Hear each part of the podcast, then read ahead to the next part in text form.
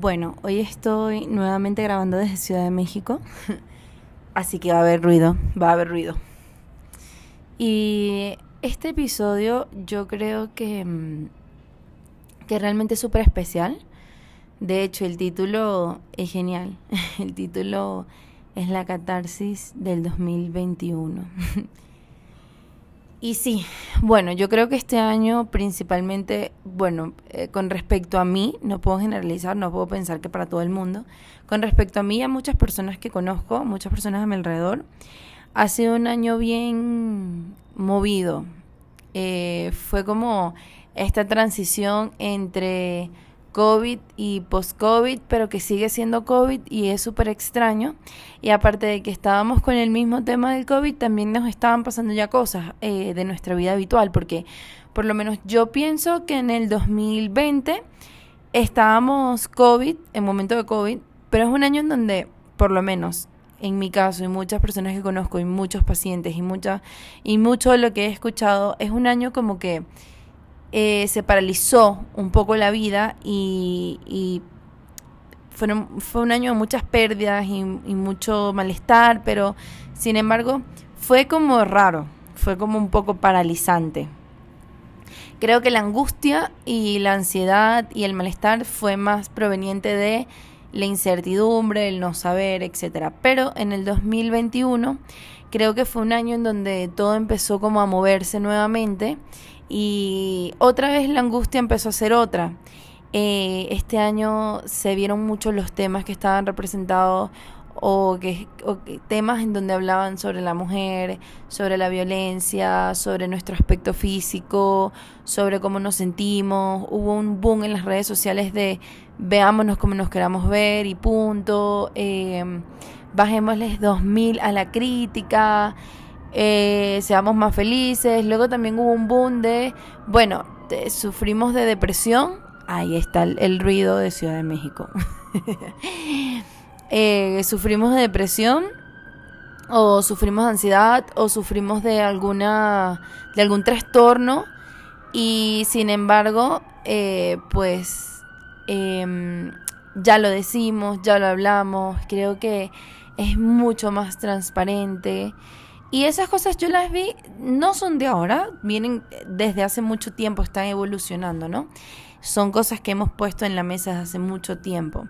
Pero creo que este año fue el boom de esto es normal y esto ocurre. Y ya. O sea, el boom de ya no miramos tanto eh, si estoy bien o estoy mal. Ahora mirémonos más a nosotros. Eh, que sí, pero no, porque obviamente lo decimos mucho, en la práctica fallamos un poco, pero sí creo, sí creo que vamos hacia allá. Yo, yo soy una persona con mucha expectativa de ir hacia, dirigirnos como sociedad a ese, ¿sabes qué? Ya está, tú eres así y yo soy así. Y creo que eso eh, es más o menos lo que va a ayudar a que seamos menos, nos angustiemos menos y y nos comparemos menos y vivamos menos em, sujetos a el que dirán o cómo me veré o cómo me verán los demás. Entonces creo que eso es una de las cosas que se puede ir, ir observando este año, porque yo sí honestamente, pues lo vi. Obviamente yo en muchos capítulos resalto constantemente que, que, que pasa lo contrario, porque lo veo demasiado, ¿no? Mucha gente está como todavía eh, un poco sumergida en el aspecto de, de las redes y de, y de cómo me ven y de cómo me veo y todo. Pero creo que hoy en día sí se está abriendo esa ventana de en donde podemos decir, oye ya, para, para porque por ahí no va, por ahí no es, por ahí no te vas a sentir bien, hay algo más importante que, que el cómo te ves, que es el cómo te sientes y el cómo te sientes es principal y el cómo te sientes siempre va a ser mejor para ti y creo que eso es muy importante y creo que este año abrió un poquito esa ventana. También fue un año de muchas pérdidas. Eh, yo específicamente no viví una pérdida, eh, ningún familiar murió ni nada. Sí viví momentos difíciles, eh, complicados con enfermedades y cosas pero no tuve una pérdida. Pero sí tengo muchas personas a mi alrededor que este año fue de pérdidas. Y mm, yo por lo menos pude reflexionar mucho, muchísimo, reflexioné mucho. Y creo que eso ha hecho que mi ansiedad y todo esto de ir por más y siempre mejor y siempre la mejor, creo que ha cambiado porque mm, realmente eh, suena demasiado cliché, pero de verdad que la vida es un momentico. De verdad que esto que, que llamamos vida y que es un instante tan tan inexplicable porque ni siquiera entendemos bien qué pasó y por qué estamos aquí y quién más pueda estar, no lo entendemos. Entonces, como no lo entendemos, eh, no es que no lo entendamos, es que de raíz no lo sabemos, o sea, sabemos muchas cosas y tenemos nuestras creencias que son muy importantes, pero de raíz hay muchas cosas que no sabemos. Y por ese mismo no saber, eh, hay que entender que no podemos controlarlo todo. Y así como no controlamos la muerte, no controlamos totalmente la vida. Podemos gestionar, que creo que esa es la palabra de mi 2021. Yo no sé si ustedes se dieron cuenta, pero en todos los capítulos hablé de gestionar, gestionar, gestionar. Porque mm, me liberé un poquito del controlar. Tienes que controlar tus emociones, tienes que controlarte, tienes que controlar tu futuro, tienes que... Nada se controla. Y como nada se controla, podemos gestionar. Puedo gestionar mejor mis emociones cuando soy consciente de ellas. Puedo gestionar mejor mi futuro cuando trabajo en pro a eso. Pero, por eso me gusta el término gestionar. No se controla. Y cuando las cosas pasan, pasan. Y no hay forma de evadirlos, porque eso es otro punto interesante de este año que lo hablé en casi todas las sesiones con mis pacientes, que fue la contingencia. Creo que mm, en mis consultas, eh, bueno, eso, eso sí sería bueno que se lo pregunte a mis pacientes como tal, pero em, yo ahora pienso que una de las cosas que fui trabajando con cada uno dentro de su angustia, dentro de su dolor, dentro de su malestar, dentro de sus temas, fue la contingencia del momento. Porque muchas veces en consulta, no con todos los casos, por supuesto, pero sobre todo con los casos más recientes y de angustias específicas de este año, eh, me pasó esto, em, estoy viviendo una separación, estoy viviendo una, un familiar falleció, estoy viviendo un malestar, estoy viviendo una depresión, estoy viviendo eh, la pérdida de algo que quería, estoy viviendo un desempleo. Todas estas áreas las trabajé mucho desde observar esa contingencia. Eh, entender de a poquito, comprender que es un instante de la vida y que es de esos instantes que no se pueden manejar por completo. También trabajé mucho el responsabilizarnos de las cosas, eh, trabajamos mucho los tiempos, porque este año también noté que todo regresó, y todo regresó es, como estuvimos parados en el 2020, ahora hay que regresar a mil.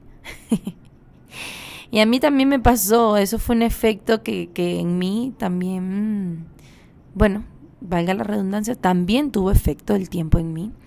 Porque sí, porque fue un, bueno, si estuviste parada, yo nunca paré, yo afortunadamente trabajé toda la pandemia.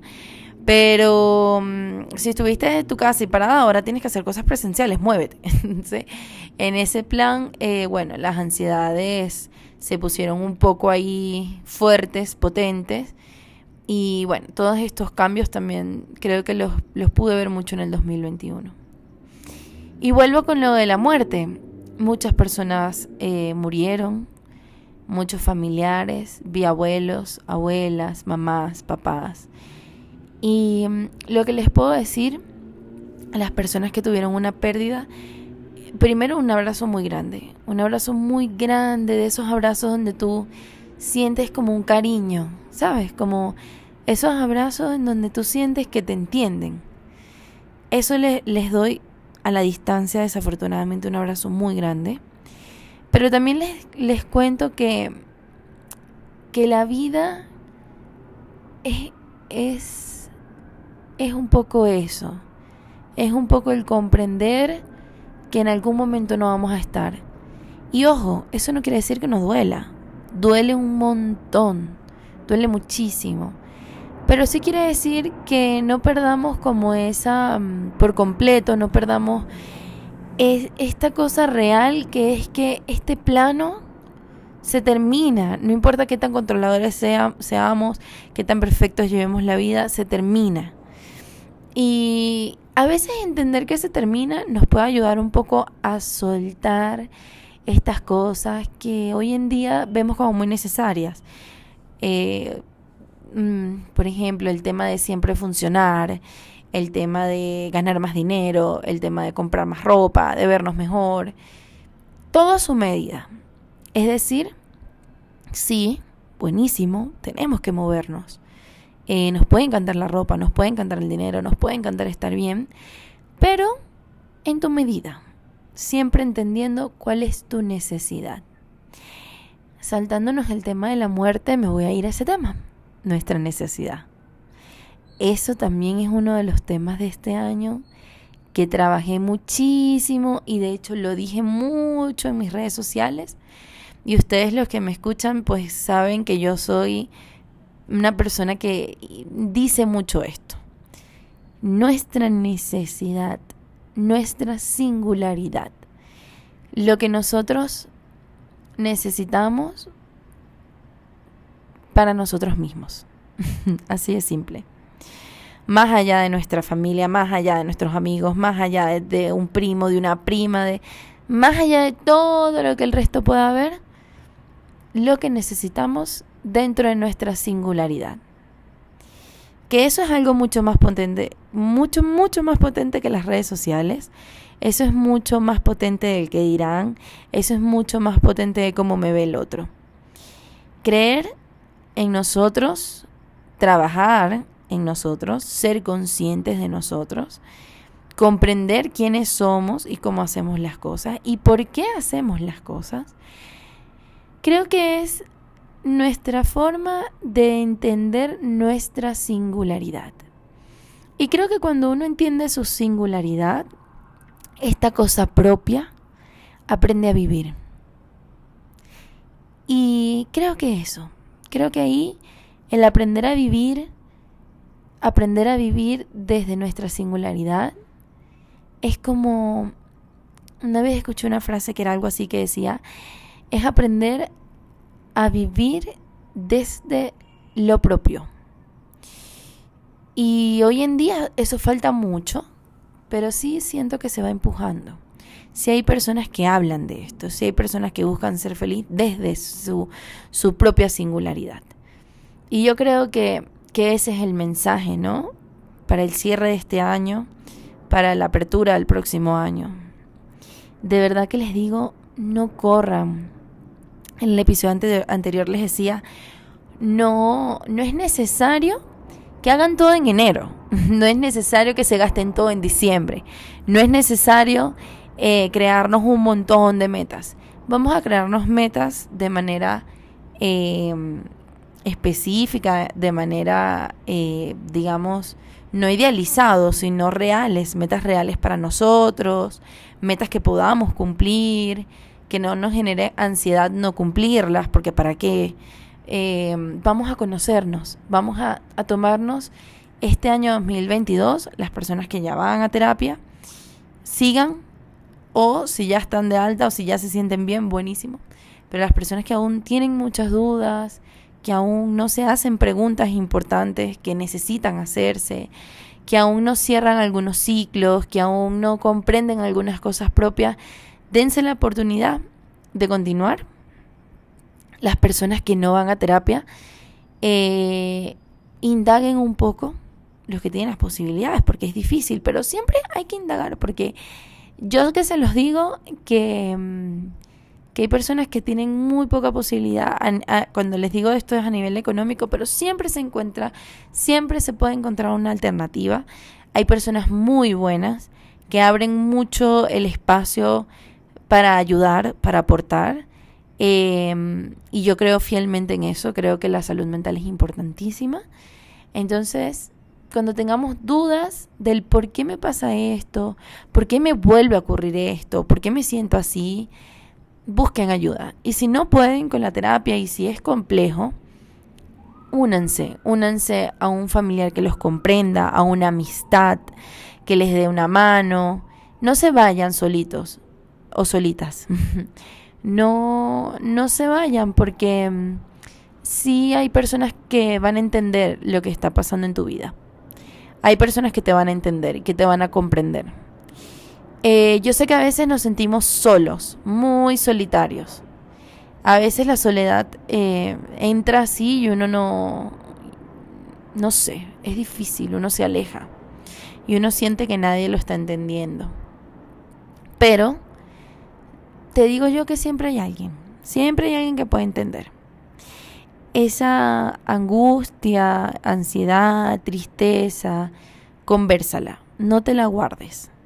No es el año de guardarse las cosas y de estar triste. Es el año de poder conversarlas y comprender y gestionar esa tristeza. Yo, bueno, esos puntitos, yo los voy a dejar con esos puntos eh, es como mi reflexión del 2021. Pero pasaron demasiadas cosas, creo que me quedó demasiado corta. En, en 16 minutitos, en 17 minutitos no alcanza. Pero lo que sí les quiero decir, y quiero que se queden con eso, es que primero, eres una persona que hoy, pues si estás escuchando este espacio, si estás acá, es porque te interesa entender algo propio. Y si te interesa entender algo propio, dale. Dale porque por algo estás acá, por algo escuchas a un psicólogo, por algo, escuchas, por algo estás acá. Eh, trabaja en eso, trabaja en eso que, que sientes que, que no te permite continuar, o no te permite ser mejor, o no te permite eh, descansar, no te permite algo. Eso que no te deja, trabájalo, compréndelo, entiende de dónde viene cuál es la raíz de ese problema. Creo que para este 2022 yo les deseo con muchísimo cariño, con muchísimo amor, que puedan abrirse a entender esas cosas propias, que las trabajen para que las puedan gestionar de una mejor manera y así puedan lograr ser felices. Felicidad. Es lo único. Suena muy cliché, pero la felicidad es muy importante. Felicidad no quiere decir estar contentos y alegres todo el tiempo. Yo creo que la felicidad es cuando estamos tristes, pero entendemos dónde viene esa tristeza. Em, estamos angustiados, pero entendemos de dónde viene esa angustia. Em, nos va mal, pero comprendemos que no va a ser todo el tiempo. Yo creo que la felicidad no es estar contento y feliz todo el tiempo. Creo que la felicidad de la vida tiene más que ver con cómo nosotros vamos observando nuestra propia vida, haciéndonos cargo de ella y siendo un poco más consciente de lo que nos pasa. Les mando un abrazo grandísimo, besos así muchos. Este año para mí ha sido de muchas cosas, pero por un lado precioso, porque pude abrir este espacio en donde puedo conectar que me hace muy feliz. El año que viene quiero hacer más cosas para conectar más. Eh, y bueno, los quiero mucho y estoy muy, muy, muy contenta. Y espero que ustedes puedan pasar un año, un inicio de año excelente con las mejores vibras. me puse hippie. Con las mejores vibras, los mejores deseos y con todas las ganas. Un beso grandísimo. Que estén bien. Chao.